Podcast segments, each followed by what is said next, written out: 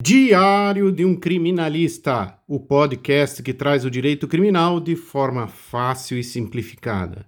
Meu nome é Marcelo Campelo, sou advogado criminalista. Primeira parte: o que é uma prisão em flagrante?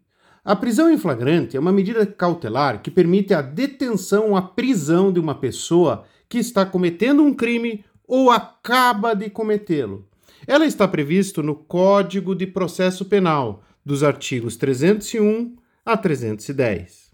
Este tema é muito importante para a discussão porque deveremos determinar os limites e os direitos da polícia, da pessoa que é presa, para que os, a Constituição seja respeitada.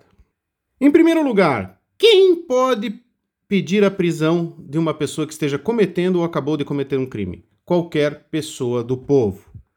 Já os funcionários públicos, aqueles que operam principalmente na justiça, têm o dever de decretar a prisão. É importante trazer a definição do artigo 302 do Código de Processo Penal, que diz: está em flagrante delito quem está cometendo nesse momento a infração penal, quem acaba de cometê-lo quem é perseguido logo após pela autoridade, pelo ofendido ou por qualquer pessoa, pelo ofendido é a vítima e é encontrado logo após com os instrumentos, as armas, objetos ou papéis que possam presumir o autor da infração.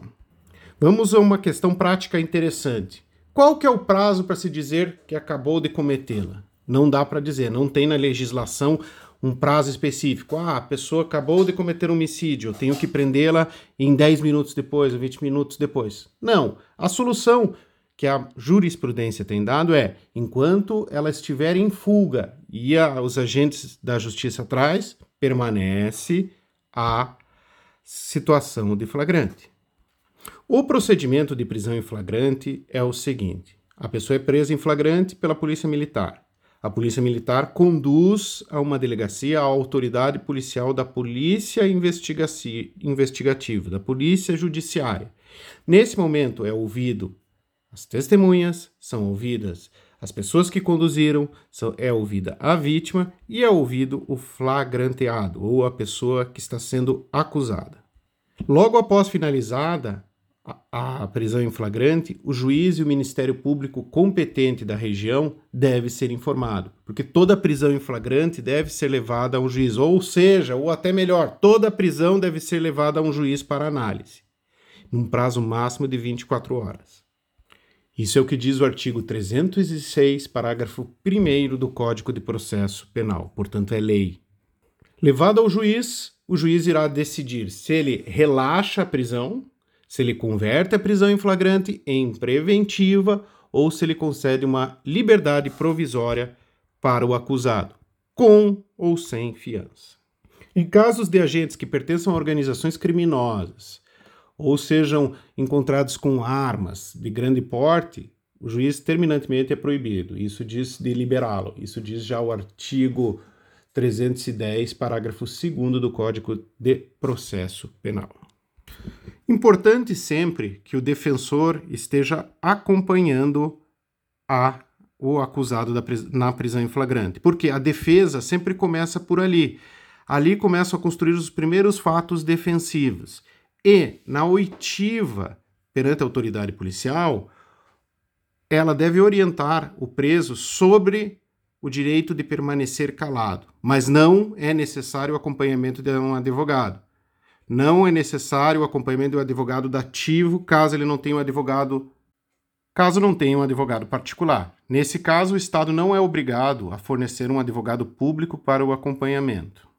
Algo que a advocacia vem brigando há muito tempo. Por quê? Se o réu é acompanhado de advogado desde os dos primeiros momentos em que ele é ouvido, a sua defesa fica mais consistente mesmo que seja para uma confissão posterior, mesmo que seja para fornecer dados mais robustos para o juízo que o julgará à frente. Questões práticas interessantes. Um policial, através de um celular, um aplicativo de mensagem, induz ao crime de tráfico de drogas. Nesse caso, haveria flagrante? Não, nesse caso não haveria flagrante. Por quê? Porque é um caso de flagrante preparado. Nos crimes permanentes, aqueles que se perpetuam pelo tempo, também haveria flagrante enquanto não cessar a continuidade do crime. Existem casos de prisão em flagrante que o réu pode ser solto imediatamente pela autoridade policial? Sim, existem casos que a autoridade policial pode soltar o réu. São os casos em que ele concede a fiança pela própria autoridade policial. Nos outros, deverá ser enviado ao juiz competente para soltar, colocar uma fiança ou decretar a prisão preventiva, sempre de forma fundamentada. Se você gostou do conteúdo, compartilhe. Se você também gostou do conteúdo e tem outras sugestões para que a gente analise neste podcast, mande-nos perguntas abaixo. A defesa nunca dorme.